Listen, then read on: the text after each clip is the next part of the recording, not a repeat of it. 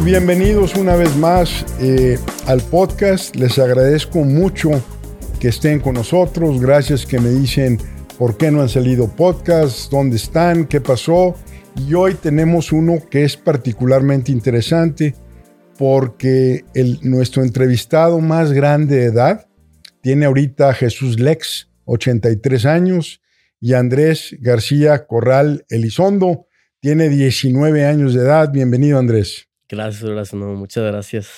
Es un lujo tenerte. De, más de 100 podcasts, eres el más chavo, el más joven. Y fíjate que ocurre algo curioso. Tenemos muchísima audiencia de jóvenes. Entonces, qué bueno que están bien representados. Entrevisté a otro un poquito más grande que tú, que es profesor de Stanford, pero lo tuyo es un tema digno de que lo conozca el mundo. Todo mundo sabemos cómo bajar 5 kilos. Todo mundo sabemos que no conviene tomar de más, no conviene fumar, ni el vaping, ni desvelarse. Eh, todo el mundo tiene hoy en día la máxima información de cómo ser saludable, pero el mundo, curiosamente, parajódicamente, está plagado de diabetes, de enfermedades cardiovasculares, de obesidad, inclusive eh, de problemas eh, mentales, psicosomáticos. Y la pregunta es, ¿qué está pasando? ¿Nos falta disciplina? ¿Nos falta determinación? Y Andrés es un caso que quiero que lo escuchen, porque a pesar de todo, él siguió persistiendo en medio de una enfermedad no diagnosticada.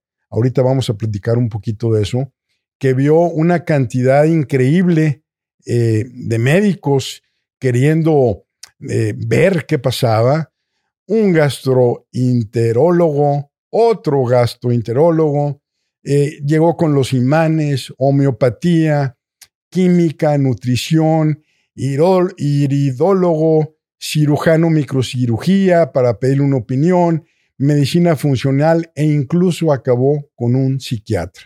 Y con todo eso, Andrés siguió posteando, siguió haciendo ejercicio y tiene un canal ahorita. Sus redes sociales tiene 300 mil seguidores en TikTok, casi 100 mil en Instagram. Es un creador de contenido fitness, alimentación, entrenamiento, vida saludable desde el 2020, poquito antes de la pandemia. Estudia actualmente licenciado en nutrición en UDEM. Cursa un diplomado eh, en gestión nutricional en la Universidad Digital Tech, también otro diplomado en entrenamiento personal. Eh, también les tengo que decir que está becado, es, nerd, aunque no parece, eh, es muy estudioso, muy responsable y ahorita quiero que nos platique un poquito de su trayectoria en la enfermedad. Lo único es resaltar que en medio de este reto que tenemos de disciplina, eh, Andrés, en medio de esta enfermedad que no fue diagnosticada, que se curó a base de algo que nos va a platicar, él siguió posteando, siguió haciendo ejercicio. Y quiero que vean, eh, los que me están oyendo, váyanse a YouTube, porque vamos a postear videos, imágenes, clips de Andrés, de cómo estaba antes, de cómo estuvo en el proceso y cómo está ahora, pues véanlo. Eh, y eso que está muy tranquilito ahí sentado. Quiero al final que des tus redes, quiero que vean lo que carga, es impresionante. Eh, actualmente pesa 69 kilos, llegó a pesar 40 nada más, imagínense nada más. Eh, y bueno, pues se avienta en sentadillas los que cargan eh, o los que han cargado peso 175 kilogramos, press de banca 120, peso muerto 200 eh, kilos. Eh, si no saben qué es esto porque nunca han hecho pesas, vean los videos, véanos en YouTube, síganos en Instagram. Ahí, mientras hablemos, van a, vamos a seguir pasando clips de Andrés. Andrés, este, nuevamente, bienvenido. Eh, eres un hombre de lucha. Te conozco desde chiquito ahí por una coincidencia con, con tus papás, que los saludo. Eh, y veo cómo se te ha transformado el cuerpo, cómo te has transformado, ya tienes hasta barba. Este, eh, te conocí, yo creo que qué edad tenías, unos 11, 12, 9, 10 años. Por ahí. Eh, quiero que nos cuentes, y ya las personas que se movieron a YouTube y TikTok y Instagram van a ver videos tuyos, pero cuéntanos cómo es esta travesía de disciplina, cómo es este camino, cómo empezaste a postear, cómo en tus posts eh, fuiste posteando también toda esa transformación que te llega a estar aquí donde estás. ¿Nos puedes contar un poco? A menos si quieras arrancar con alguna otra cosita antes de arrancar. Mira, primero que nada, yo empecé en el ejercicio toda mi vida. Toda mi vida empecé jugando fútbol, tuve mi racha en atletismo, corriendo distancias largas, ahorita en el gimnasio, también con la calistenia, que son ejercicios con tu propio peso. Todo tipo de los deportes, la verdad es que siempre se me ha dado, no, no voy a mentir. Y he tenido mucho el ejemplo de mis papás, como siempre han sido muy deportistas, entonces para mí nunca se me hizo algo difícil. Como que a mucha gente se le hace difícil empezar o mantener un deporte. Yo nunca batallé con eso. Entonces, desde chico como que me lo tomaba muy en serio. Para mí era, era importante ser, digamos, de los mejores o poder rendir mejor en mi propia cuenta. Y cerca de la pandemia, desde antes de la pandemia, yo, mi forma de entretenimiento era ver videos de YouTube de gente haciendo ejercicio. Así, gente yendo al nada más yendo al gimnasio y entrenando. Y me acuerdo que mi papá me decía que no, nada más estás viendo videos de alguien que nada más está entrenando. O sea, ¿por qué, ¿por qué ver un video de que es siempre lo mismo? Pero yo me entretenía mucho como que con eso. Me motivaba mucho. Ya en ese entonces ya hacía ejercicio como de fuerza pero no, no me lo tomaba muy en serio. Y llegó la pandemia así de repente, pues obviamente a todos nos cambió la vida, bien cañón. Y ahí fue donde dije, oye, ¿qué pasa si yo empiezo como a que subir los, los mismos videos? prácticamente, literalmente copiar lo que hacían los demás. Este, subir mis rutinas o mis tips, sin ser un experto, pero decir lo que me ha funcionado. Y empecé, subía cada dos, tres días una rutinita y así. Y yo creo que por como dos años no, la cuenta nada más no se movía. Mis likes eran mi papá, mi mamá, mi hermana, mi otra cuenta y mis amigos y ya. La verdad es que no, pero nunca lo hice con una intención de, de crecer o de, ay, que quiero ser famoso. La verdad es que no. Siempre era poder inspirar y poder documentar mi, mi vida en el ejercicio. Y ya después hubo unos temas ahí, ahorita que, que los vamos a hablar, que me enfermé. Como por seis meses no pudimos encontrar cuál fue el tema. Empecé a bajar mucho de peso, un tema gastrointestinal. Y al momento de empezar a documentar mi recuperación fue cuando empecé a pegar en las redes. Y documentando lo mismo, mis rutinas y todo. Yo queriendo ser lo más transparente que pudiera con la gente. Y así, rutina tras rutina, eh, comida tras comida, porque también subía videos así de todas mis comidas, sabiendo que siendo transparente la gente te puede juzgar o puede opinar de más. La verdad es que no me importó y me empezó a ir muy bien. La gente se empezó como a interesar mucho en eso. Y hace como un blog, un blog así que estás documentando tu vida y yo haciéndolo como, ah, pues vamos a ver qué, qué pasa.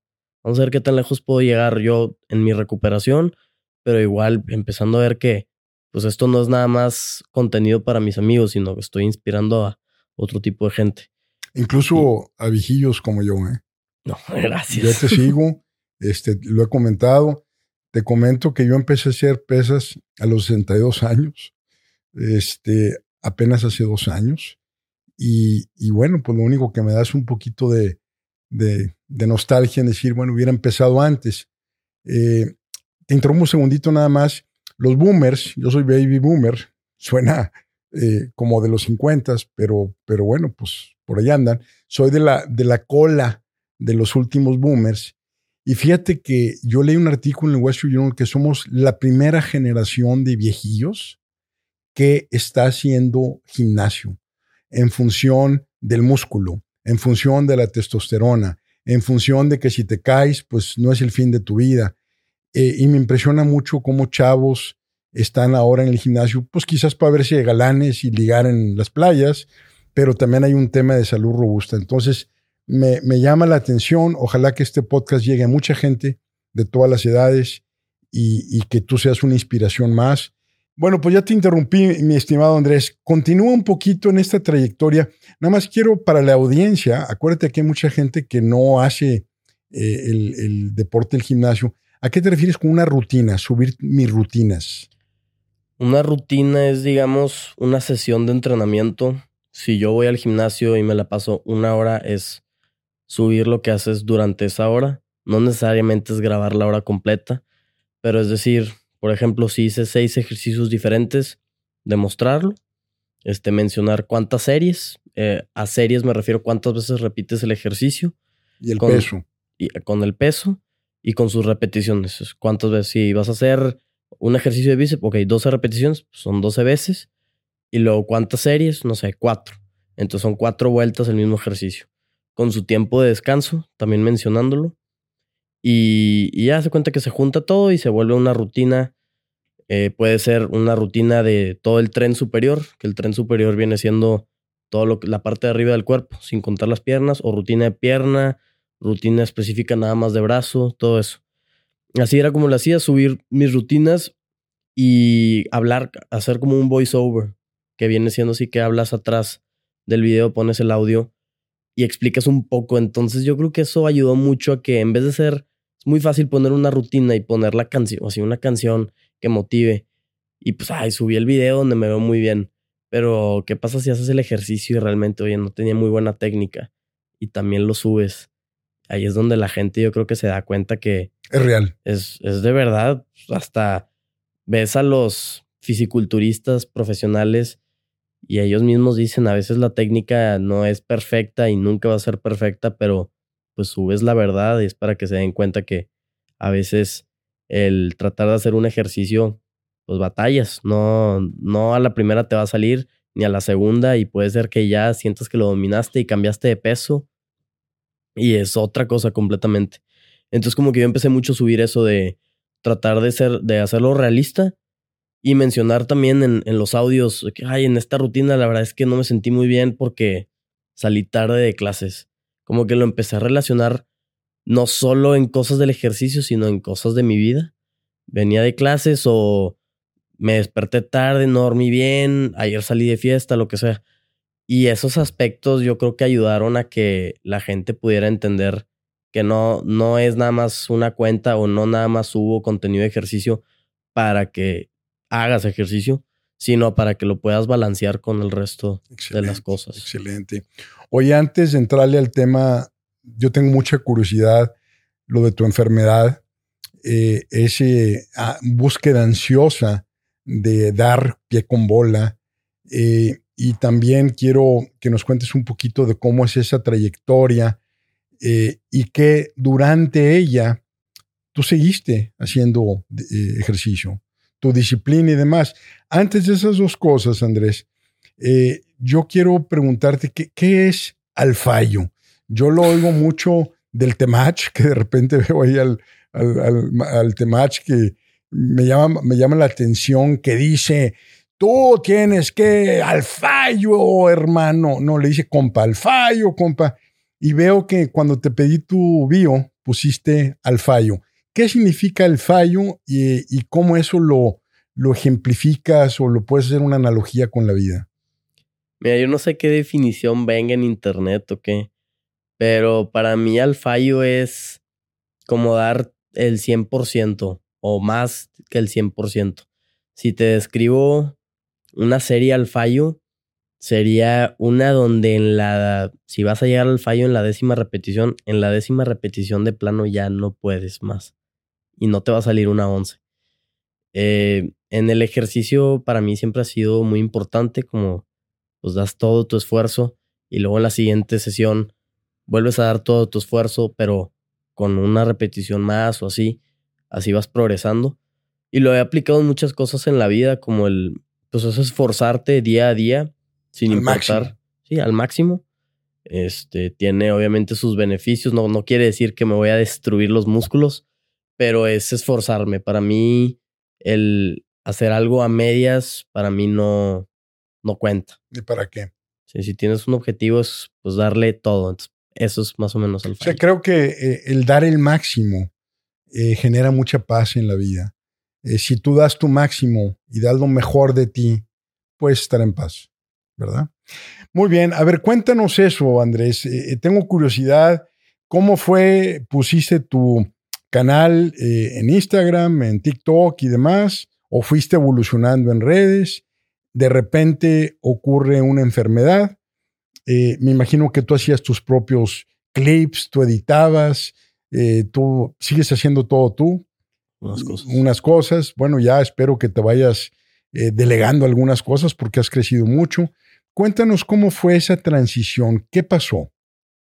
Sí, mira, yo empecé, cuando empecé a crear contenido, era puro, puro Instagram. Ahí siempre se me ha sido la plataforma eh, más fácil, como que le pude entender muy fácil a cómo se manejaba. La verdad es que TikTok lo evité, lo evitaba mucho porque yo siempre decía que era contenido basura. Este, ahorita no puedo decir lo mismo porque me ayudó mucho. Pero sí hay, como quiera. Ah, no, contenido basura hay donde sea. En todas. Esa es la verdad. Pero. Te sorprendió TikTok, ¿no? Sí, hace cuenta que me metí a subir lo mismo. Bueno, antes de eso, o sea, con Instagram, le empecé a meter un poquito a YouTube. Ahorita ya no le estoy dando, pero sí es algo que me gustaría como retomar, porque ahí también puedes contar más una historia, no es nada más un video rápido. Y luego ya le entré a TikTok, pero eso ya fue después de enfermarme, que fue, ponle que entre agosto 2021 y marzo 2022, todo ahí. Este, todavía mi, mi contenido venía siendo para un público muy chico. No crecía, pero yo lo seguía haciendo. Sí hubo un tiempo que lo dejé porque dejé de hacer ejercicio y todo, pero fue como en marzo donde ya le empecé a, a meter a TikTok y a Instagram así por igual y ahí fue donde creció, que TikTok creció exponencialmente, es mucho más. Por algo ahorita está mucho, mucho más grande que Instagram. Y yo creo que es mucho por, no sé, captas a la gente mucho más fácil, como ellos están, nada más le están dando y dando y dando, pero si llegan a ver un video que les interesa, se meten y le van a dar. Y el algoritmo te trae finto también. Sí, o sea, está... ¿Cómo estuvo eso de, de que tú estabas subiendo, estabas haciendo ejercicio y de repente un día te enfermaste? Mira, fue todo un proceso, fue unos meses. Yo, como te dije, ejercicio toda la vida, como que mucha gente piensa que, ah, fue, me enfermé y ahí empecé a hacer ejercicio. No, yo toda mi vida he hecho desde, yo me acuerdo, desde el 2016 ya hacía entrenamiento de fuerza con pura calistenia, que son lagartijas, dominadas, fondos, todo lo que es con tu propio peso. Y cuando cumplí 15 años empecé a implementar un poco de pesas pero igual, como un chavo normal, que no cambias algún otro hábito. No, no diría que tenía malos hábitos, pero no así hábitos específicos para progresar, para construir músculo o aumentar fuerza. Y de ahí llegó, fue agosto del 2021, me acuerdo perfectamente, fue el día del cumpleaños de mi hermana. Y cenamos, fuimos a desayunar a X lado y pesado. Luego fuimos a comer a otro lado, pesado y de cenar este, con, la, con la familia, unas hamburguesas. En la noche vomité todo, todo el siguiente día, horrible. Y yo siempre he sido alguien con un sistema digestivo un poco débil o sensible. Yo no puedo echarme una bolsa de papas como cualquier chavo, yo ese tipo de cosas yo nunca he podido. La verdad doy un poco gracias que no porque es pura basura. Pero a partir de ahí como que pues, me fue horrible ese día. Y luego dos semanas después o X cantidad de tiempo otra vez comiendo fuera y me cayó muy pesado. No vomité, pero me cayó muy pesado. Y me empecé a dar cuenta que todos los fines que comía fuera, porque entre semanas normalmente comía en mi casa, me empezaba a caer mal y dije, qué raro, porque ya por más que coma algo limpio afuera, me está cayendo mal, como que no entendía. Y eso se empezó a convertir también en comidas dentro de mi casa, comidas normales que hace mi mamá, que uno ya está acostumbrado de toda la vida, no tienen por qué caerte mal, de repente te caen mal. Ahí fue donde me empecé a confundir un poquito. Súmale que estaba entrenando para un medio maratón en su momento. Sí, Ándale. Sí, como te digo yo, cuando me pongo algo es con todo eso. Y entonces pues andaba que sí quemando demasiadas calorías, requiriendo mucha energía, pero al mismo tiempo comiendo cosas que no estaba pudiendo digerir bien, no me sentía muy bien. Así anduve, empezamos a ir con unos gastroenterólogos y como que nunca le encontré. Yo siento que me ayudaron mucho, son muy buenos, pero atacaban los síntomas y no el problema. Te dan, no sé, antiácidos para que se te quite la acidez estomacal. Como la medicina actual en general, ¿verdad? La verdad, sí. Se te quita así el, el omeprazol, que es un antiácido. La verdad es que te quitan la acidez o te bajan la acidez estomacal, pero se les olvida que el estómago es ácido. Entonces, te va a quitar el síntoma, te va a quitar el dolor, pero luego no vas a poder digerir y se vuelve así como que un ciclo. Ya no encontramos nada, llegó Navidad y pues no, no me fue muy bien, este, siguiendo con esos temas. Empezamos a ir con medicina un poco alternativa, desde homeópatas, iridólogos, que es el que te lee el iris, herbolaria, el de los imanes, así por todos lados. Y empezaste a perder peso. Empecé a perder peso. Yo pesaba, antes de enfermarme, pesaba como 60. Eh, en diciembre pesaba como unos 56, 55, un poco bajo el peso, pero como quiera, tomando en cuenta que estaba entrenando por un medio maratón, no estaba tan mal. Y luego fue así un bajón durísimo hasta a los 40, que fue... Pues haber estado bien flaco ahí. 40 es... Tengo unas fotos así principios de enero, yendo a la montaña con, con mi papá y me veo delgado, pero bien, me sentía, o sea, bien seguido con temas digestivos, pero yo seguía haciendo ejercicio. Y luego fue ahí donde ya muy duro, ya no podía. Y de enero a marzo no hice nada de ejercicio, cero. Para mí era algo muy nuevo. Y la alimentación, pues no podía o sea, cada doctor te dice, no, quítate los irritantes. Y luego el otro te dice, no, los irritantes es que tienen sus vitaminas, ya no sabes ni qué hacer. Total, al final fui con un médico funcional se llama Oscar González, por cierto. Él me ayudó mucho. La, También esto te generaba problemas, digo, mm, pues porque me ha pasado ya de, de planos psicológicos, de neurosis, qué comer, no comer, o sea, te empieza a pegar también en lo emocional, en lo psicológico. Sí, eso, y eso fue mm, ahí ya un poquito, pero se puso duro entre enero y marzo, que es cuando dices, oye, ya todo me cae mal. Entonces te empieza a entrar una ansiedad o un, no sé bien cómo se le dice, pero una obsesión de cosas que dices, es que si no camino esto no lo voy a digerir o... Neurosis. Sí, llegó un punto en el que yo decía, es que puedo tomar tres tragos de agua. Pero el cuarto ya no. Pero si tomo cuatro se me va a regresar. Pero es, es la mente. O ya así, ya sé que si me echo dos huevos en la mañana, me tardo una hora y cuarenta minutos para que me pueda volver a dar apetito pero si no pasa eso, se me cae el mundo. Es, es, todo es la mente. Sí. En ese momento no lo ves como si fuera la mente, pero ahorita es como que te sorprende. Entonces sí, se volvió todo un tema mientras bajaba de peso. ¿Llegaste con este tipo médico funcional? Llegué con este médico funcional. Ya había empezado a ir con el psiquiatra, pero el, pues yo siento que el psiquiatra pues sí necesita unas sesiones como para entender qué está pasando. Este, sin quitar el hecho de que el tema empezó de algo digestivo. Eso sí, siempre con mis papás lo hemos dicho. O sea, por más que la mente pudo eh, hacer todo su rollo y a lo mejor ayudó a que el peso siguiera bajando, el tema empezó por algo digestivo. Estoy seguro porque yo nunca había pensado en que es que si lo voy a digerir o no lo voy a digerir. Ya con el, se fue haciendo complicado y, complejo a la vez. Sí, se volvió toda una, una cascada de cosas. El médico funcional se centra en la... Después de seis meses estar buscando soluciones. Sí. Pero ya desesperados, ya, como ves, después de pasar medicina funcional, pagarle una, una especialista en química que no tenía nada que ver con alimentación. Eh, sí, desesperado el tema. Sí, sin hacer ejercicio. Y realmente si checas, yo mido unos 65, si checas el índice de masa corporal de una persona midiendo unos 65 y pesando 40 kilos, está en desnutrición tipo 2 o tipo 3, si no me equivoco, que es una, es una desnutrición severa en la que deberías de estar internado o algo así. Nosotros no explicamos ahorita, no, no hay explicación alguna. De, cómo, andabas ahí. De cómo estaba bien, nada más que en el momento pues uno no sabe. La cosa es que con este médico funcional se centró en la alimentación funcional, que viene es, usar eh, alimentos que funcionen bien con tu cuerpo, es conocer a tu cuerpo y ver cómo comiendo esto, cómo te sientes, este, usar alimentos naturales, obviamente quitar procesados, quitar añadidos, todo eso, pero hasta quitar, digamos, los cereales, que fue algo que me pegó mucho.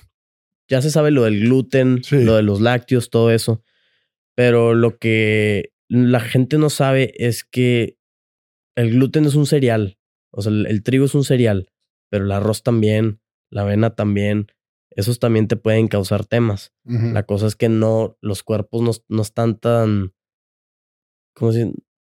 No es tan fácil que tengan problemas con esos cereales que con el trigo, pero se puede. Entonces a mí en esta alimentación era quitar todos los cereales y nada más me basaba en fuentes de proteína limpias. Que son, por ejemplo, pollo, carne, atún, pescado, todo eso, pero limpio. Que si le vas a echar sazonador así, ya me hacían un desastre. Y yo por saberlo, sí.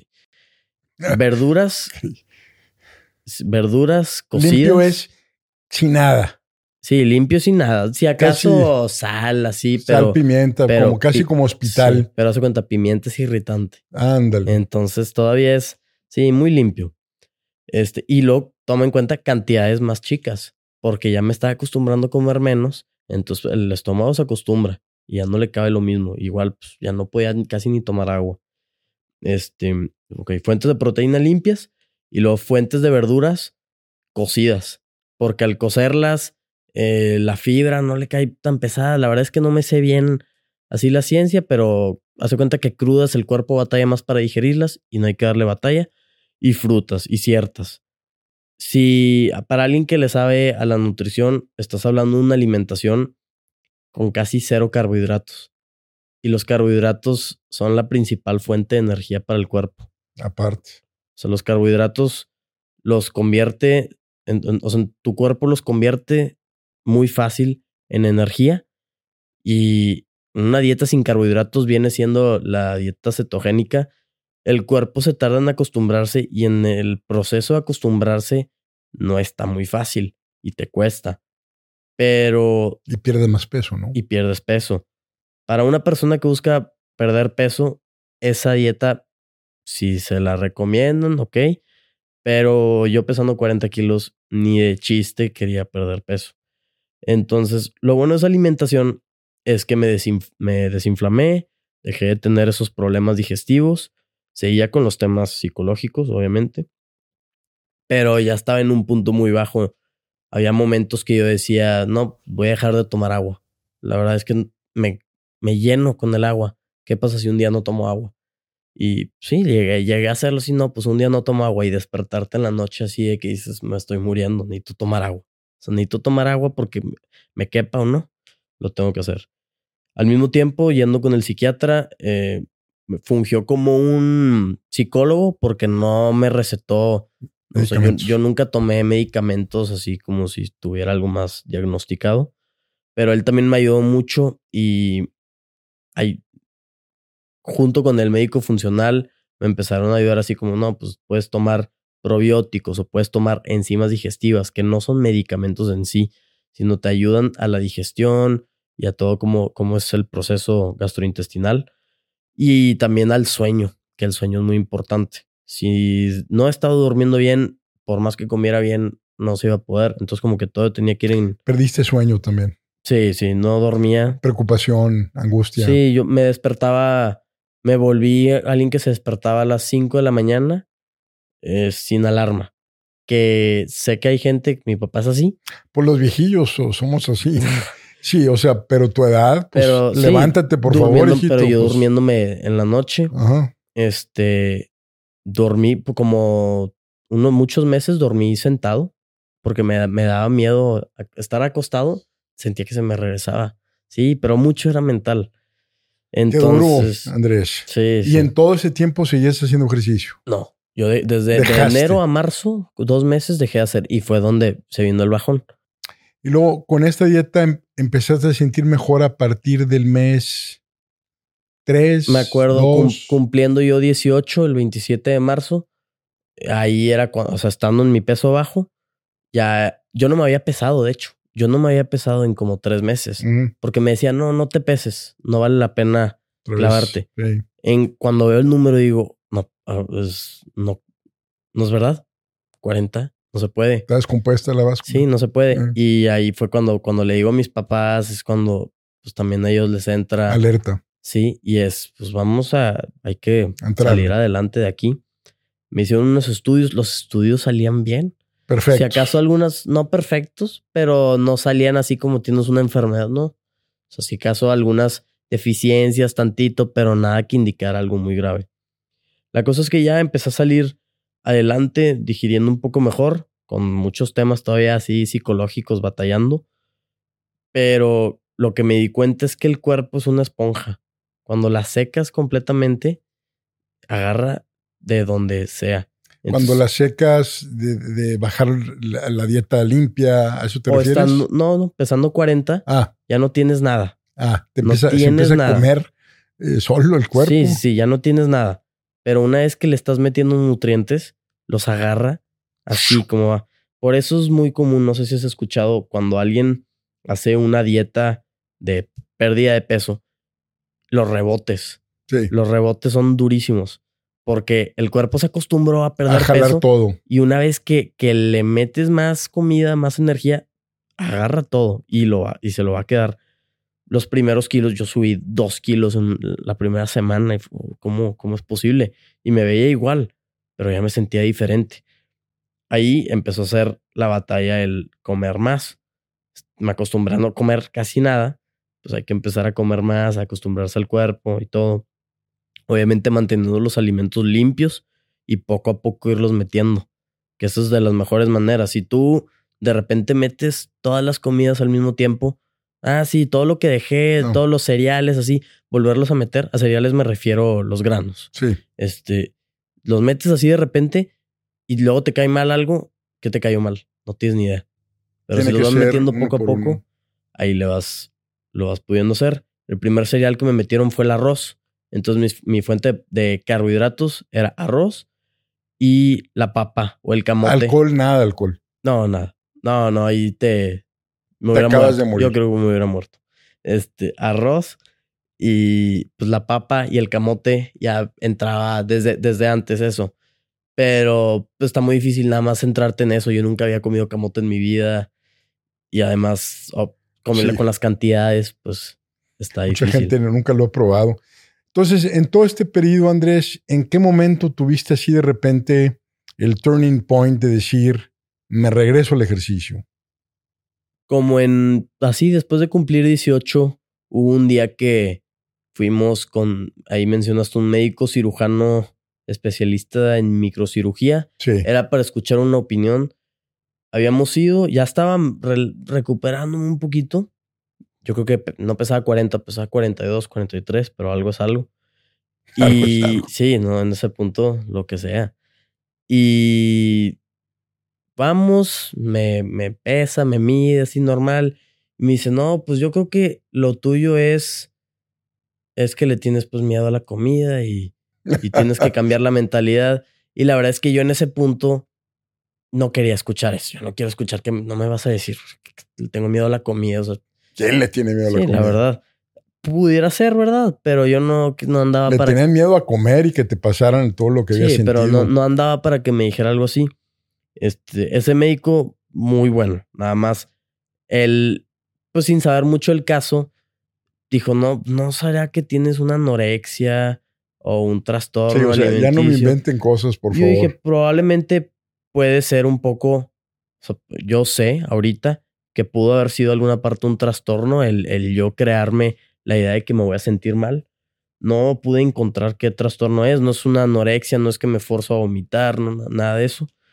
Pero sí, como que el que me dijeran eso, yo estaba así. Y enfrente de él, yo dije que no. Y llegando a mi casa, yo me acuerdo que mi papá me dice que ya tenía que cambiar mi actitud y que no podía hacer y que ellos partiéndose para que yo me sintiera bien, yo sintiéndome muy mal. Y pues tuve un ataque así de que lloré horrible y todo y como que me entró el, el saber que, oye, pues tengo que salir adelante porque no me estoy jodiendo nada más a mí, sino La familia. la, la familia, sí. Que, digo, les, les debo el mundo porque se quedaron ahí, me ayudaron y buscaron miles de doctores. O sea, ahorita, hoy en día, si le, si le pregunto a mi mamá con qué doctores fui, se sabe cada uno. Si le pregunto qué medicinas tomé, se sabe cada una de las medicinas. Se acuerda en qué mes pesé de haber sido 50. muy difícil. Sí, sí. Y en ese momento dijiste al ejercicio. Dije, tengo que hacer ejercicio. Yo me acuerdo, me sentía bien haciendo ejercicio, pues, y ya estoy pudiendo comer mejor. Vamos a hacer ejercicio. Empecé y ahí está. Si le das y le das en mi Instagram, eh, eventualmente hay una publicación con una camisa de rayados, que es la primera rutina que regresé. Y a partir de ahí, todas las rutinas las empecé a subir. Y también me di cuenta que empecé a hacer ejercicio y me daba más hambre. Y para mí, que me diera más hambre era oro en ese momento, porque estaba comiendo más. Da hambre, sí. Y no sé si lo sepas, pero cuando estás en una dieta, en un superávit calórico, que estás comiendo más calorías de las que quemas, el cuerpo te va a mandar la señal de que ya no comas. Entonces te deja de dar hambre. A mí me dejó de dar hambre. Tenía un metabolismo tan lento por tan poco peso que tenía que ya el hambre era inexistente y que me diera hambre después de hacer ejercicio era como, wow, puedo estar comiendo más entonces y empecé Ay, a comer todo más. eso lo estabas posteando. Sí, sí, yo subía, digo, no platicaba tanto mis batallas con la comida, o sea, así. Sí lo menciono, pero no fue así como que literal, pero sí el ejercicio, que ah, vamos subiendo de peso y todo. Y Entonces te empezó a dar hambre y luego hacías más ejercicio, te daba más hambre y ahí empieza el círculo virtuoso. em- empezó, sí, y hacia adelante. Y la verdad es que la disciplina empezó a estar al 100 porque yo había dejado de salir, o sea, todo, muchas cosas que me afectaron durante ese tiempo. Y me volvió así, una disciplina cañona. Me acuerdo que me despertaba y salía a caminar 20 minutos porque estimulaba el apetito. Luego desayunaba, me iba a clases, me la pasaba o estudiando y en mis tiempos libres editaba mis videos para subirlos después porque era rutina todos los días. Todo el tiempo hacía en eso y luego hacía ejercicio. Inmediatamente después de hacer ejercicio, comía. Se vuelve muy estresante. Ahorita hoy en día digo, sí, muy estresante, pero eso me ayudó a salir adelante. Me volví obsesionado. Con la disciplina. Sí, obsesionado cañón con subir de peso. Ese era mi único objetivo y nadie me iba a parar. Yo dije, no me van a parar. Mamá, ¿me puedes comprar pechugas de pollo? Yo las preparo. ¿Me puedes comprar eh, filetes de pescado? Yo los preparo. Tú cocinas. Sí. Ahorita también como comida que hace mi mamá, pero yo puedo cocinarme, o sea, lo que sea. Pero en ese tiempo era como, yo me lo voy a preparar y yo quiero saber qué tiene, así, como para ir saliendo adelante. Obviamente, mi idea no es lo más saludable, pero para mí es, voy a comer no cuando tenga hambre, sino cuando ya no esté lleno, porque había que subir de peso por indicación del doctor. O sea, el fallo otra vez. Hace cuenta, hace, hace cuenta Eh, que está, está horrible. Yo nunca pensé que el, el comer más es, ay, prefiero estar comiendo menos. Yo siempre dije, no, pues comer más, perfecto, ¿quién se va a quejar? Pero también, que si estás haciendo, digo, yo no soy experto en gimnasio, pero si estás haciendo pesas, eh, necesitas comer para hacer músculo, ¿no? Sí, sí, sí. Por eso te da hambre. El- es una, se crea la necesidad. Si tú no haces ejercicio y comes igual, tus señales de hambre van a estar ahí. Empiezas a hacer ejercicio y te va a dar más hambre porque estás creando esa necesidad. Tus músculos, las fib- son fibras musculares, se rompen cuando haces ejercicio, pero hay que repararlas y no se reparan solas. Se pueden tratar de reparar solas usando tejido de tu cuerpo y así, pero ¿de dónde agarras eso? De la comida.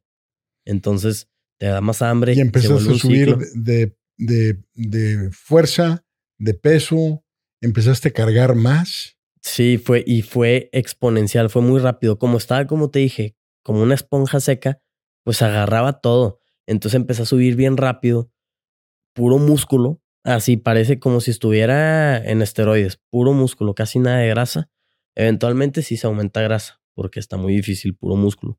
Pero pues el cuerpo siendo una esponja agarró todo, todos los nutrientes y empezaba a subir y viendo el progreso que al, así cada semana cargando tantito más y tantito más.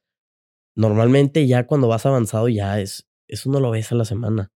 Lo vas viendo a los meses o así. A menos que estés comiendo bien cañón, pero aquí como que todas las variables estaban bajo control. Mi dormida estaba perfecta, todo así. Digo, sin, hay que tomar en cuenta que yo llevaba como seis meses que no había salido ni una sola vez. O sea, yo veía a mis amigos, pero yo no, no, ya no salía. Ahorita ya lo retomé, obviamente, pero sí, todo ese. Quiero hablar Ese ahorita de los no. amigos también, de cómo un chavo de tu edad lidia con la presión social y todo eso, pero continúa. Entonces empezaste a subir músculo, viste cambios, eh, te veías en el espejo, decías, oye, qué bien. Este, y entonces. Ahí seguí y llegó verano. Este, entonces hace cuenta que, ok, ya no hay clases, ya no, este, pues no, te no tienes que pensar en eso. ¿Qué voy a hacer? Y fue 100% entrenamiento. Mis días era, no entrenaba todo el tiempo, pero es todo centrado en progresar. Y ahora sí, empecé a investigar. Antes era investigar cómo salir de una desnutrición y ahora, y ahora era cómo hacer un volumen. Un volumen es una, una dieta de aumento de, de músculo. Entonces me empecé a ciclar de información de, de fisiculturistas o de, o de gente que compite en así en strongman. Digo, yo pesando 50 kilos, nada que ver, pero ellos son los mejores. Entonces, así como de, de todo eso. ¿Tienes entrenador? No. ¿Tú solito? Yo solito. Wow. Yo solito, sí. Yo tengo un entrenador, Andrés, pero para que me chicotee. Y, y si no voy, me cobra como quiera. Entonces, es una, far, es una forma de decir, bueno, aparte, pues yo no he hecho ese trabajo, entonces yo nomás digo, ok, ¿qué hacemos? Vente para acá, levanta. Lo único que yo hago es, pues la, son tres vueltas, la segunda vuelta le subo el peso, la tercera vuelta le subo, o sea, siempre le estoy subiendo. Sí. Pero bueno, ese es, entonces, ¿nunca has usado entrenador? Nunca, para mí, todo era YouTube. Qué bárbaro. Todo era aprender. Qué bárbaro. La verdad. Al no principio- excuses, sin excusas. Tú puedes. Sí, sí. Yo, yo sí creo en, en un entrenador para que te oriente, eh, pero eventualmente uno ya bajo su propio criterio puede escoger ejercicios. Una vez que entiendes, es que quiero trabajar tal músculo, ¿cómo lo trabajo? No, pues empujando o jalando. Ya no, no es necesario. Pero, hace cuenta, si te buscas preparar para algo, oye, es que quiero bajar tantos kilos para tanto tiempo o quiero entrenar para tal cosa. Ya cosas así más complejas sí te puede ayudar ¿Qué, mucho. qué beneficios, Andrés, te trae el estar como estás? Aparte del gusto, por ejemplo, te lo digo yo modestamente desde mi, desde mi esquina, a mí me cambió el cuerpo y me cambió muy rápido. Eh, yo pesaba 80, mido un 80 y ahorita peso 88 kilos, misma cintura. Y para mí es una cosa muy extraña. Vas a decir, oye, pues no se te nota, Horacio. Bueno, eh, pero pues yo conozco mi antes y mi después. Claro. Eh, yo tengo alguna idea de lo que a mí me genera. Mis motivaciones son, sobre todo, es una lucha contra la edad, es una lucha contra la decadencia, es una lucha contra esa pérdida de músculo año tras año que ocurre después de los 40 quizás. Eh, un chavo de tu edad, ¿qué, ¿qué sientes cuando tú tienes este logro y más que vienes de una conquista, de una enfermedad? ¿Qué, te genera? ¿Qué, te produce esto? ¿Qué te dicen tus amigos? ¿Qué te dice tu familia? Dime qué beneficios extraes de todo esto. Son demasiados. Eh, Empiezas a progresar y la gente se, pues, se da cuenta. Mis más amigos que me vieron estar bien y luego estar muy mal y luego ir subiendo, te lo dicen, te ganas el respeto de la gente, la verdad. Mi respeto para ti. Porque, gracias, i- igualmente, porque no es fácil. Igual, este, te vas ganando el respeto porque estás, estás trabajando en ti mismo. Una cosa es, es que me compré la casa, es que esto, pues todo eso, pueden poner una bomba a tu casa y se rompe, se, se, se destruye. Y pum. Se te va, pues puedes generar tanto dinero y se te va, pero el cuerpo es tuyo y es, es como una escultura, yo digo. Sí. Yo siempre, el- para el ir al gimnasio es, depende de cada quien sus objetivos, pero es como una escultura que al mismo tiempo funciona como un Ferrari. Y, tu cuál. beneficio emocional y psicológico, mental, Ah, sueño, o sea, cañón. Eh, empiezas a hacer ejercicio, te da, pues, te sientes más cansado al final del día, pero no cansado mal de que no, ya no puedo, no, es cansado de que duermes mejor. Eh, como dije, te da más hambre, te da más sed, entonces empiezas a tomar más tu agua. lucidez mental, tu facilidad con que hacías tareas. Ah, mucho mejor. Como estás más despierto, o sea, más energía o más, con más entusiasmo de que, oye, es que ya hoy voy a entrenar. Por ejemplo, yo me sentía motivado, hoy voy a entrenar pierna. Entonces, estás de buenas, pero estás de buenas todo el día, estás de buenas al hacer la tarea, estás de buenas al poner atención en la clase, así. Y luego terminas de entrenar y, bueno, pero mañana toca esto. Qué padre. Así. Se vuelve un ciclo y, y empiezas a, sí, como te dije, con, eh, no es solo las variables contigo, sino con la gente alrededor, te ganas el respeto. Te ganas el respeto, lo siento. Bueno, y ahí eso de ganarte el respeto, eh, Andrés, eh, pues los amigos, ¿no? pues no sé cómo sea en tu generación, pero en la mía, de que no manches, güey, ¿por qué te vas?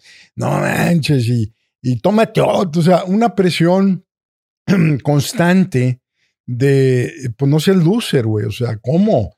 Eh, y en ese tiempo, las chavas mm, pues no tomaban o tomaban escondidas, la presión venía de los hombres. Eh, en otros tiempos, pues yo siento que la presión ya viene de todo mundo, de la fiesta, el pre, el durante, el after, el after after. ¿Cómo te fue con eso? ¿Cómo le hiciste para, para espantar ese tipo de presión? Cuéntanos un poco de eso. Porque, perdón, puedo decir, hay mucha gente que le encanta la fiesta y esos eh, no se los vamos a quitar ni estamos sugiriendo que se lo quiten. Pero hay mucha gente, Andrés, que está como atrapada entre querer eh, escoger un, un buen camino porque sabe que se siente mejor y rinde más y es mejor con otras personas y ceder a la presión de pertenecer. Siento que hay mucha gente atrapada en el centro que de repente duda de, de qué hacer. Cuéntanos cuál fue tu experiencia. Mira, la verdad es que yo me siento muy afortunado de los amigos que tengo. Ellos siempre me aceptaron por cómo, por cómo soy, por cómo fui. Me acuerdo incluso estando enfermo y dejando de salir y ellos sabiendo, ni de chiste va a ir al antro. Me seguían invitando, me seguían metiendo al chat, oye, vamos a ir al antro, ¿quieres ir? Sabían que no iba a ir. Y sabían que por dos meses, por cuatro meses no iba a ir pero me siguieron invitando. Entonces, probablemente si están escuchando, saben quiénes si son. Si quieren mencionar a dos, tres, encantado. No, o nomás saludarlos en general. Todos saben, quiénes ya son. Saben quiénes son. Les agradezco todo. Pero siempre me, me tomaron en cuenta y me, me apoyaron. Yo creo que son de los amigos. Sabes que son amigos de verdad cuando, cuando tú tienes un logro, en vez de que les dé envidia, lo celebran contigo como si fuera el logro de ellos. Así yo. Y que no les da gusto tu caída, porque también existe. Sí, no, hay, gente que es, ah, es mi amigo, pero le fue mal, entonces significa que yo estoy mejor. Exacto. No, estos son, hace cuenta amigos, amigos. Sí, sí. De que lo sienten igual que tú, o se emocionan y dices, oh, pues qué padre. Entonces, sí, me ayudaron mucho y ya cuando empecé a salir, pues era qué bueno que está saliendo. Yo, la verdad, ahorita, todos los fines salgo los dos días y regreso pues, tardecito a mi casa. ¿Tomas alcohol? No, no tomo. Nada. No, de vez en cuando, pero la verdad es que no. ¿Te presionan las chavas, Andrés? No, nunca he tenido problema. De hecho, o sea, con mi novia, ahorita ella nunca me ha presionado, siempre me ha aceptado. ¿Cuánto llevas con ella? Llevo siete meses. Ah, muy bien, muy bien te agarró ya estando bien psicológicamente. Sí, ya, ya, ya la conocí desde antes, pero sí, o sea, ya le, digo, le tocó de todo, o sea, de verme, verme bien y luego que no saliera y todo. Pero sí, ella me acepta por cómo soy, o sea, que, que no tomo y, y que para mí es importante todo esto, el contenido, el ejercicio y pues es lo que cuento. Pero sí, con eso de lo social, la verdad es que no batallé. Si alguien no me conoce, sí es fácil que me pueda decir, oye, ándale, toma algo. Pero yo ya con decir, tengo carro, o sea, por ejemplo, llevé carro a la fiesta y, y no, es que pues, no me gusta. Como que ya no, no tengo que dar explicaciones. No tienes No tengo que dar. Y ya, si yo quiero tomar, puedo tomar. Sí, perdón, Andrés. Oye, ¿algún filósofo, algún héroe, eh, algún superhéroe o sea, alguien que te ha inspirado en este camino de la disciplina. Eh, no sé, de repente hay algo por ahí extraño que tenemos las personas que nos inspiran. A ver, tendré que pensar. De superhéroes hay muchos. ¿Alguna lectura? eh, o algo que digas tú. Mira, te cuento algo rápido. Hay un señor que se llama David Goggins. Eh, eh, lo menciono en mi libro de Poder Personal. Este, y también escuché un podcast que le hizo este Joe Rogan. En esencia era un gordo, perdido, abusado físicamente por el papá, golpeador de la mamá también. trabajaba en una compañía de mataplagas y matacucarachos.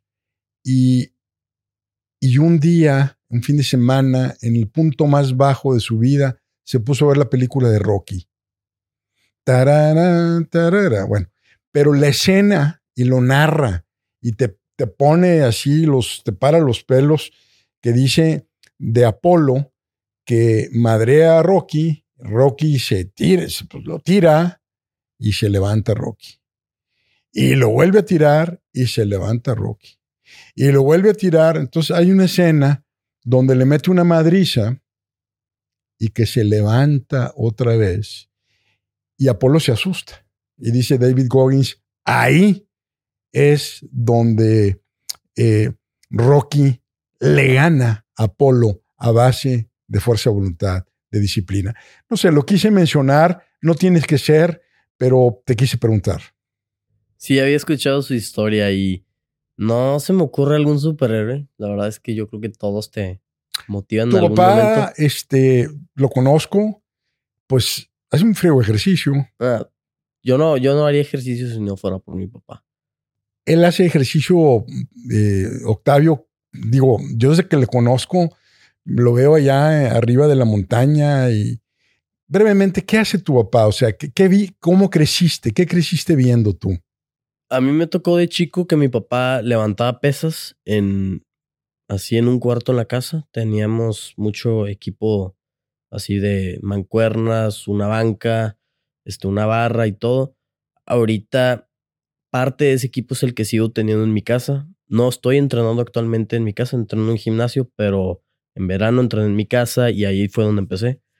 Este, mi papá empezó con eso Luego, cuando cumplió 40, si no me equivoco, eh, dejó las pesas y empezó con el calistenia. Ya hacía, o sea, ya hacía ese tipo de ejercicios, pero empezó a meterle full a eso. Este, ahorita tiene 48 y se avienta 20 barras seguidas. La verdad es que sí, la, la mueve bien cañón. Pero entrena principalmente para. corre. Él, bueno, siempre le ha gustado el montañismo y ahorita corre distancias largas. Ha corrido ultramaratones de 80 kilómetros, 65 kilómetros. Corrió el maratón de Monterrey. En, corre 70 kilómetros a la semana, todos los días. Y para él es pues, su hobby. ok. Pues mira, a lo mejor no lo tienes consciente, pero si creces con eso, es un impacto muy fuerte. Hay algún psicólogo que dice que los padres educamos con el ejemplo y las mamás con presencia este, seguramente algo, algo pescaste por ahí. No, claro que sí. Yo el ver, me acuerdo, el ver en un cuarto en mi casa a mi papá haciendo ejercicio y yo como que por curiosidad, oye, pues está en una banca inclinada y está empujando hacia arriba, que está trabajando. Y mi papá me decía, no, pues pecho. Y yo, mi mente no, no captaba que pecho era empujar hacia arriba, pero ok, preguntaba. Y ahorita que me pongo a pensar, no, pues a lo mejor si no hubiera visto a mi papá ahí, no me hubiera dado eso al, oye, pues déjame, le meto, le meto duro al entrenamiento.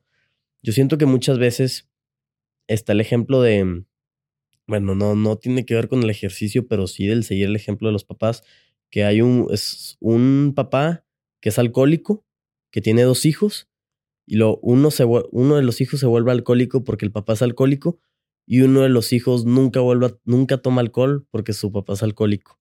Es por lo mismo que puedes agarrar los dos caminos. Entonces a mí se me hizo. Qué bueno que no, que no agarraste el alcohol. Ah, qué bueno que no.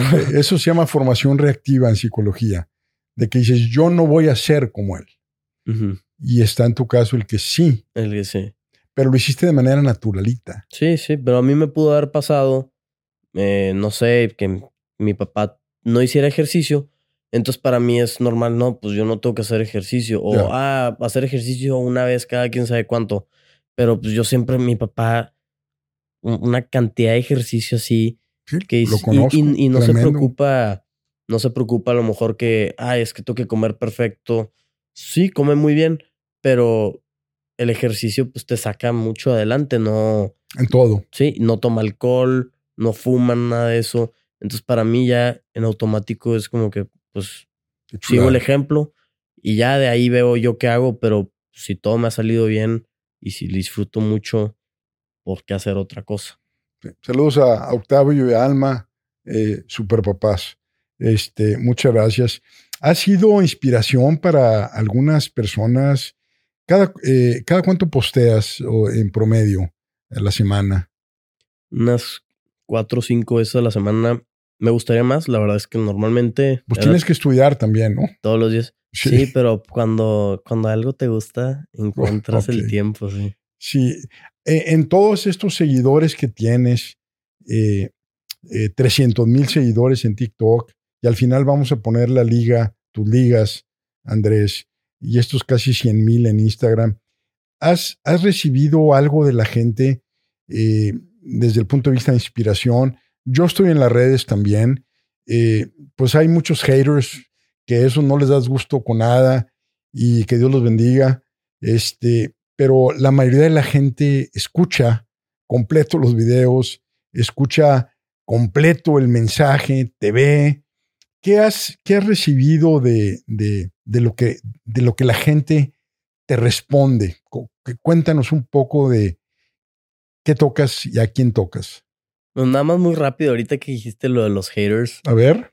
Me, me acuerdo mucho, bueno, algo que yo siempre he dicho es que esos mensajes para mí es un cumplido, que me manden un mensaje, por más malo que sea, te está, mandando, te está dedicando tiempo.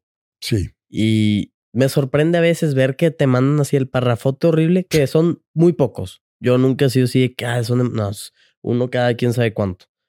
Este, el parrafote, te metes al perfil y resulta que el compadre te sigue. ok. dices, pues sí. Entonces está bien. Pues no pasa nada. Es amor-odio. este cuate. Seguramente es envidia también. Sí, entonces dime lo que quieras, no pasa nada. O sea, eh, hay temas ahí de envidia, pero eh, los haters ya no te generan el shock inicial de ver un mensaje de esos a veces muy insultativo. La verdad es que al principio tampoco, pero al principio dedicaba tiempo en contestar. No, hombre, no te molestes. Sí. sí, dedicaba tiempo y ahorita, este, bendito problema que no me doy abasto en contestar todos los mensajes, entonces a veces no me doy cuenta. Pues sí. Los haters les mandamos amor. Cuéntanos de la gente que te sigue y que inspiras y que tocas. Esos, pues vale oro. De repente un mensaje así de que no, gracias, me inspiras, pues para mí eso es suficiente. Pero me ha tocado esos. A mí los que más me llegan es el que dice, oye, es que yo también tuve un tema digestivo y pesaba tanto y así y empecé a ver tus rutinas. Entonces para mí era, pues subiste rutina el lunes en la noche, pues martes en la mañana es la rutina que hago. subiste un día completo de comidas, pues déjame voy y le digo a mi mamá, oye, puedes comprar camote, puedes comprar, sí, y, y nunca lo habían comido. Hubo uno que me dijo, oye, es que sabe horrible el camote, pero como veo que tú lo comes, ando comiendo camote y yo, oye, tampoco tienes... Sí, tampoco te castigues tanto, güey. Sí. Pero esos mensajes son, sí, valen oro y me, hasta sentimental a veces de cómo a una persona, cómo le pude cambiar la vida a una persona que estaba pasando por algo parecido a mí. Yo no me imagino así el, en yo en mi punto más bajo, con ver el video de una persona que me fuera a, o los videos de una persona que con eso me motivara a salir adelante, pues para mí estaría súper agradecido y que luego me lo digan a mí, no, pues es lo mejor. y, tengo que decirle a esa audiencia que los eh, videos y los clips y las rutinas de Andrés eh, son muy agradables, muy simpáticos. Se nota la sinceridad y se nota que te estás entregando porque das todos los detalles. A veces agarras una historia del peso y todo y, ahí me traes a mí también.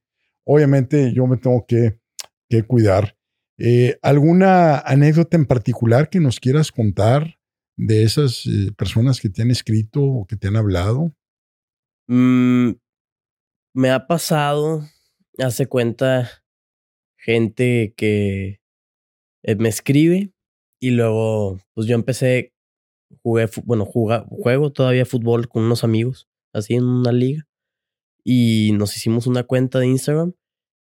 Y pues el mismo compadre escribiendo también en la cuenta de Instagram, oye, es que yo juego fútbol y quiero jugar con Andrés, este, a ver cuándo me invitan, estoy en fuerzas básicas y así, como que, que le siguen. O luego ahorita en carrera, este, en la UDEM, pues me he topado a raza, oye, déjame te enseño, yo te escribí esto en, este, en verano del 2023, digo, del 2022, así cuando recién estabas pegando. Y pues un año después saludándome y pidiéndome una foto. Wow. A mí ¿Te reconoce gente? Sí, la verdad es que sí me pasa, me pasa seguido. Este, a algunos que nada más me saludan, otros que a lo mejor una foto o así. ¿Tienes seguidoras, Andrés? Mi mamá. nah, yo, yo creo que sí. Estás cuidado de la novia, Andrés. Mi novia también me sigue. No, pero tengo, creo que el 97.5% es, son hombres. Son hombres. Pero se entiende. Jóvenes. Sí, hay de todo, de mm, todas las edades, pero la mayoría son como entre 15 mm, y 20 años. O sea, hay muchos chavos. Qué, buena edad para inspirar a la gente. Qué sí, es, es, la edad, yo, yo siento que es la edad perfecta donde puedes empezar. Los caminos. Sí, es, es, ya tienes la edad como, ¿quieres, quieres entrenar bien? Pues dale y aprovecha. Además es una edad donde la testosterona está a todo lo que da. Lo que hagas, vas un mes al gimnasio y ves un progreso cañón. Pues, y yo se los digo, pues digo, yo empecé a los 62, chingado, hubiera empezado a los, pues a los 40, imagínate. Eh, nosotros lo hacemos, los de esta edad, de manera defensiva y luego le encontramos el gusto. Andrés. Muy bien, Andrés. Pues bueno, nuevamente felicidades, mis respetos. Eh, qué bueno que te sigue mucha gente. Son épocas difíciles. Eh, las redes tienen mucha basura.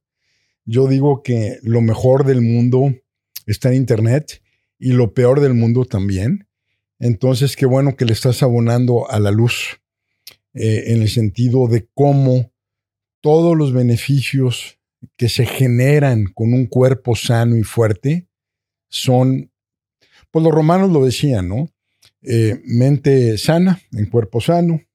Y hay un dicho de Publio Sirio, un esclavo romano que fue liberado por su inteligencia, que tenía un dicho maravilloso que dice, vence doble el que se vence a sí mismo, hablando de la disciplina.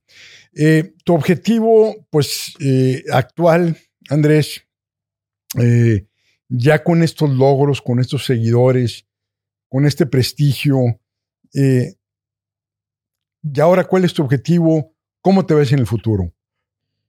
Mira, ya como empezando a entrenar pesado, ya cuando me recuperé, entrenando pesado, me di cuenta que tengo en los ejercicios básicos, los básicos se consideran eh, uno puede pensar que los sencillos o los que todos deben hacer, pero los básicos es en hay un deporte que se llama powerlifting. Powerlifting es como la alterofilia olímpica, pero donde haces sentadilla, press de banca y peso muerto. Yo me di cuenta que mis números entrenando esos estaban pues, en buen nivel en base a mi peso. Oye, ¿nos podrías mandar esos tres o sea, esos son los básicos básicos, digamos. Los, de, los básicos del powerlifting. Del powerlifting. Pero es, si también a alguien, a un entrenador le dices, ah, los tres básicos, te, probablemente te digan eso. ¿Y por qué son básicos? Es porque son los más pesados, digamos. Es donde trabajas, en uno empujas, en uno es, pudiera decir que jalas, y en el otro es de pierna. Es el músculo más grande, el de la pierna el, el cuádriceps, si no me equivoco. Bueno, no me lo sé yo de... El, el de adelante, sí, nada más que son diferentes caras. Y el, de atrás, pero me refiero, si son, ese es el músculo más grande, el de la, el de la pierna. Es que yo leyendo, por mi edad y por todo, decía, bueno, ¿qué genera más testosterona? Eh, cuando trabajas los músculos más grandes, pierna. Sí. Corazón también se mueve con la pierna mucho, ¿no? Pierna, mucha gente le saca la vuelta entrenar pierna pues, porque te cansa mucho. Yo, yo, eh, cuando me toca pierna y no dormí bien, le digo, Miguel, dame chance, güey. Porque pierna se me hace muy pesado. Las mujeres, por el contrario, ¿no? Ellas entrenan pierna y pompa todo el tiempo. Pero no quita el hecho de que Les está les pesado. pesado. Nada más, también es como los hombres, pues como las, la complexión es muy diferente. Por eso lo- los hombres tienden aquí la parte de arriba, los hombros y la espalda, la espalda alta, normalmente son más anchos, más grandes. Pero sí, pierna involucra más esfuerzo. La verdad es que cuando yo hago pierna, se te acelera el corazón como si estuvieras echándote sprints. Ha habido una que otra sesión en la que pienso que estoy a punto así de vomitar y es entrenando pierna, o sea, sí. No está padre, pero al mismo tiempo Sí, es el balance, es pues, tienes en- es la mitad de tu cuerpo, ¿no? ¿por qué no la vas a entrenar? pues sí. Y, eh, eh, el tema y, y tu futuro, Andrés, ¿qué, te ves haciendo? Estás estudiando nutrición, estás estoman- tomando dos diplomados, eh, traes clarísima la línea del deporte, el ejercicio y ahora la nutrición. ¿Qué te ves haciendo? A mí me gustaría ya ya graduado, obviamente desde antes este seguirle con lo del contenido y cosas relacionadas con el entrenamiento, si se puede entrenar a gente, este asesorar a gente en todo esto y a largo plazo eh, asesorar y preparar a gente en los dos ámbitos, en el entrenamiento y en la alimentación. Mucha gente piensa en un nutriólogo y dice, ah, pues, nutrición clínica, el que está sentado en un consultorio y pues consul- consulta uno a uno. Pero hay muchas áreas, está servicios de alimentos, tecnología de alimentos, nutrición poblacional, hay de todo. Y a mí me llama mucho la atención el, el poder consultar a gente, pero al mismo tiempo, pum, de una vez, el entrenamiento. Y si se puede, este, en un gimnasio propio, en un futuro.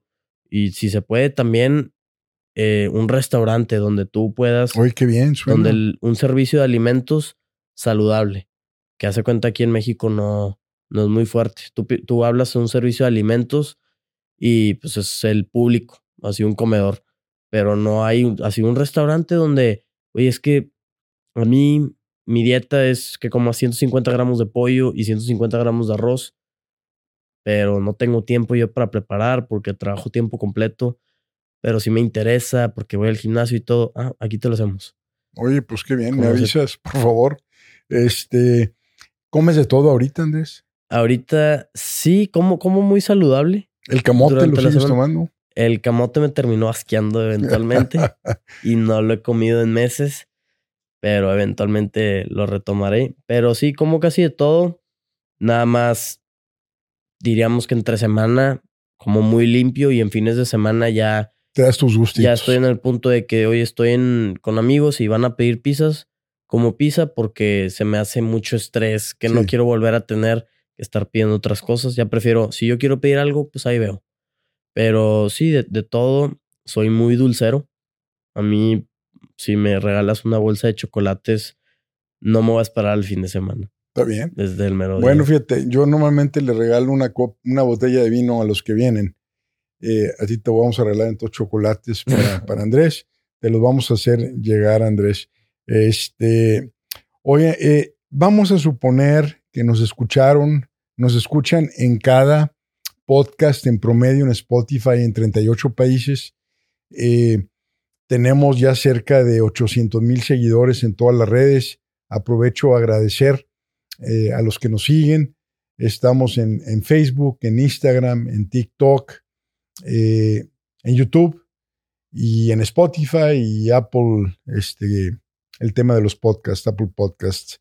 Eh, vamos a suponer, y estoy seguro, Andrés, que inspiraste a gente ahorita. Estoy seguro que alguien se incomodó o alguien se sintió retado o alguien dijo, ya basta. Yo también quiero.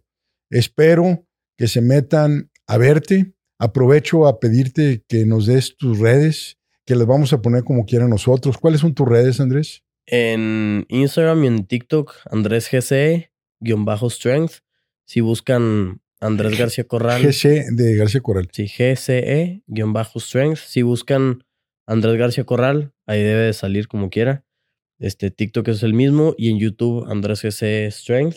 O sea, GCE espacio strength. Que ahí pienso retomar eventualmente. Porque sí disfrutaba mucho los videos y yo sé que puede, es otra oportunidad. Pero sí, así. Y Es otra audiencia. ¿eh? Yo lo que te puedo decir es que cada red tiene su personalidad. Hay una donde pues, hay mucha gente inteligente y pensante, hay otra donde este, pues, hay un poquito más de haters, hay otras donde este, la gente realmente quiere aprender y eso pues yo creo que debe de variar. Eh, ¿Cómo empezar? En toda esta gente que nos escuchó, que te vio Andrés, espero que se den el tiempo de por lo menos checar sus redes. ¿Qué le puedes decir a alguien, digamos, joven y a alguien no tan joven de cómo empezar? ¿Cuál es el ABC? Eh, el 1, 2, 3, en tu opinión. En el entrenamiento. Sí, yo quiero empezar a, hacer pesas, quiero verme un poquito más como Andrés, quiero dejar los malos hábitos, los malos vicios, quiero retomar el control y el poder en mi vida. Este, yo siempre digo que el cuerpo es la herramienta más poderosa que tenemos en el planeta. Eh, entre más limpio esté un organismo, más limpia van a ser nuestras decisiones. Eh, ¿Alguien quiere empezar? ¿Cómo empezar? El ejercicio es muy diverso. Entonces, si no disfrutas mucho el ir al gimnasio o algo así, vas a encontrar todos. Todos tienen alguna forma de ejercicio que les guste. Entonces, es encontrar lo que te gusta. Si te gusta jugar fútbol, pues juega fútbol. Pero te vas a querer jugar bien. Entonces, probablemente te va a gustar salir a correr para mejorar. O si te gusta jugar básquet, pues juega básquet. Eh, hablando del entrenamiento, en general, investigar. Es muy fácil que en el gimnasio digas, oye, es que no quiero empezar porque no sé cómo son las técnicas. Este, no le tengas miedo a preguntarle a alguien. Vas al gimnasio, pregúntale ahí al, coach. Para eso están. Este, no le tienes que decir, oye, dame una rutina. No es, oye, ¿qué opinas? ¿Qué opinas de este ejercicio o así? Este, investigar cómo funciona tu cuerpo. No está tan difícil. La espalda, todo lo que jalas, ya sea de arriba o de, de enfrente, con cualquier agarre. Pecho, todo lo que empujes hacia adelante. Hombro, todo lo que empujes hacia arriba. Flexión del brazo es bíceps, extensión del brazo es tríceps. La pierna, extensión, son los cuadríceps, que son los de adelante. El femoral es flexión de la pierna. Este, los glúteos son como los hombros de, de las piernas. Todo lo, todo lo que empujes, los desplantes, donde estiras la pierna y luego también, o sea, doblas una y luego no trabajas los glúteos. No es tan difícil. Entonces vas investigando y vas viendo qué ejercicios te gustan y todo. No tienes que darle pesadísimo. Al fallo, yo siempre digo, ok, hay que darle al fallo pero toda su justa dimensión. Sí, cada quien tiene su fallo. Sí, cada, cada quien tiene su fallo. El fallo no significa que vas a poner el peso completo y que te rompas los brazos. Es pones menos peso y haces más repeticiones y te acostumbras al movimiento y poco a poco te vas a dar cuenta, oye, esto ya se siente más natural, déjame le subo. Es así. Y es encontrarle el gusto, que te guste. Si no te gusta, no lo vas a hacer. Siempre, siempre está la gente que dice, no, pues ahí veo, eh, empiezo el lunes. El lunes de enero. Empiezo el lunes, o empiezo el, primero del mes, o empiezo el, cuando empiece el año. Empieza mañana. y si no puedes ir al gimnasio, pues en tu casa échate unas lagartijas, o salta a correr, o no, no necesitas así una, un lugar de millones de pesos para entrenar cuando puedes tú salir o puedes en tu casa empezar es con eso. Hoy en día tenemos tanta información en las redes, en internet, que con eso te buscas un entrenamiento de 20 minutos y empiezas. Y luego terminas y, oye, es que este ejercicio no supe bien cómo hacerlo. Entonces buscas el ejercicio. ¿Cómo lo puedo hacer mejor? Este, ¿qué debo hacer? ¿Cómo ir progresando y así? Y el progreso no es solo más peso, es menos descanso, más repeticiones, este, más series, más control, Oye, a, lo mejor es una pregunta difícil esta que te voy a hacer. ¿Alguna opinión de cómo lidiar con la procrastinación, procrastination, de el, mañana, mañana, mañana, y o cómo lidiar pues con la flojera, ¿no? Porque finalmente todo el mundo nos ponemos metas.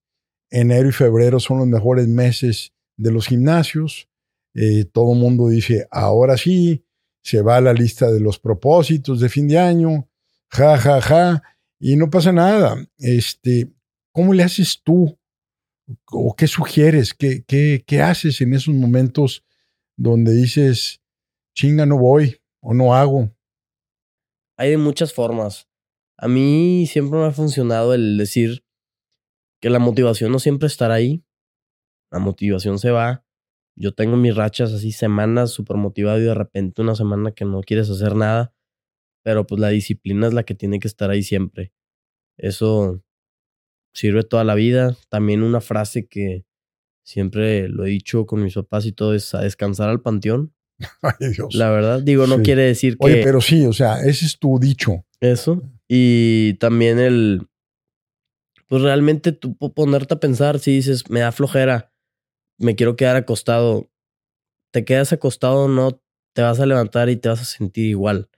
Probablemente a todos nos pasa de que quiero dormir más y te despiertas y te despiertas igual, como si te hubieras despertado más temprano. Sí. Entonces es como que darte cuenta que pues empieza ya, porque en un año te vas a, te vas a dar cuenta que tu, en un año te vas a dar cuenta que la persona que eras antes, pues progresó gracias a todo lo que hiciste y los días que no, o sea, que fuiste a entrenar o que hiciste el cambio. Se valen los días de descanso, pero merécetelo. Merécete el día de descanso después de, Que te canses, de- ¿verdad? Sí. de- sí, que, que te canses. Y no aplica solo, o sea, se aplica para todo, no solo el entrenamiento, sino todo en la vida. eh, ¿Sabes lo que es el interés compuesto en finanzas? El interés compuesto es, tú metes 100 y ganas el 10% anual, ya tienes 110, pero luego ganas el 10% sobre 110 y luego ganas el 110, eh, el 10% sobre el 110 más el 10% del 110. Entonces se hace una curva eh, eh, geométrica, ¿verdad? No es una curva lineal. Finalmente, pues es una carrera y es un interés compuesto y aplica, creo yo, no solamente en la parte física, disciplina, en el trabajo, en los proyectos. Estamos en una era de queremos resultados rápidos. Y a propósito, Andrés, yo de repente, pues empiezas a conocer a la raza del gimnasio. Yo voy a mediodía. Eh, en la mañana me gusta leer y luego trabajo y luego a mediodía voy al gimnasio. Este, y somos los mismos, más o menos. Pero luego le pregunto a alguien, oye, ¿tú cuánto tiempo tienes viniendo? 15 años. Y digo yo, madres, güey, está gordo, está, o sea, no se le nota nada. Son 15 años, pues, este, no entiendo eso. Entonces le pregunto al entrenador, oye, ¿por qué este güey si tiene 15 años? Digo, no que yo esté a toda madre, ni mucho menos, simplemente 15 años. Y me dice, no, es que no sabe entrenar. ¿Qué piensas de eso, Andrés? De, de, de la gente que sí tiene la disciplina, es lo, la técnica que me decías al principio. Es pues la prioridad que le das al entrenamiento. Yo lo veo, lo veía mucho en la prepa, por ejemplo. Yo entrenaba en el gimnasio de, de mi prepa hasta que me gradué. Y pues hay gente que va porque, pues porque va y porque quiere decir que está en el gimnasio. O se pone a platicar o... o Sí, así. sí, no, no están, eh, hacen una serie y descansan 10 minutos. Y luego hacen otra y no llegan al fallo. Y to- todas esas cosas. Entonces luego se quejan. Es lo peor, que luego se quejan. Oye, ¿por qué después de años no he visto progreso? Pero bueno, van al entrenamiento, pero comen como se les antoje. Así les vale. Toman. Toman de todo. Este, no duermen y se quejan. Pues Sí, pues es que ahí está. Pues ahí, ahí está el tema. A los jóvenes que nos escuchan, jóvenes de corazón, eh, gente que no se quiere rendir ante la entropía. La entropía es un principio de física donde todo llega a un desmoronamiento, a una dispersión y finalmente eh, perece para transformarse en otra cosa. Esta lucha contra la entropía que todos la vamos a acabar perdiendo eh, finalmente, pero ¿qué le dices a los jóvenes eh, y a los jóvenes de corazón? ¿Algún mensaje o a sus papás? Este, algo que con lo que quieras tú cerrar, hablándoles directamente a ellos, a ellas. Y ahí tienes la cámara enfrente si quieres dirigirte a ellos, este, mi estimado Andrés. Pues yo nada más decirles, no solo a los jóvenes, a, a todos, que nunca es tarde para hacer un cambio, no importa si, si quieres empezar a entrenar o quieres tomarte más en serio el entrenamiento, quieres salir a correr, quieres tomar una clase, lo que sea. Nunca es tarde y a final de cuentas mi mamá siempre me dice que el interés tiene pies. Entonces cuando realmente te interesa hacer algo, algo nuevo, pues vas a encontrar cómo hacerlo, vas a encontrar cómo acomodar tus horarios y hacerlo. Yo quería mi cambio físico y dije, todo va a girar alrededor de eso. Pero también la vida es un balance. Entonces, es de disfrutar el proceso, no, no se centren tanto en la meta que quieren llegar. Oye, es que quiero cargar tanto peso, pero disfruta el entrenamiento llegando a cargar ese peso. Y es, es salir adelante, no, no tengan miedo a fallar. A veces la gente va a juzgar o tú mismo vas a decir que no, no estás en tu mejor momento, pero final de cuentas, tu, tu tú mismo del futuro te lo va a agradecer bastante. Entonces yo creo que es lo, lo mejor que pudiera decir. Este, y darle al fallo. Cuando algo les gusta, darle al fallo se van a dar cuenta que es, es más fácil de lo que se cree. Es lo mejor que yo pude haber hecho y sé que hay muchos ahí que se están esforzando día a día y que siguen adelante con esa mentalidad de darle al fallo, sea lo que sea, y todo porque disfrutan el proceso. Que así sea. Gracias. Hasta luego. Muchas gracias, Andrés García Corral Elizondo. Te seguimos, te admiramos, te respetamos y, y también quiero estar así como tú. ¿Ok? Gracias otra vez. Hasta la próxima.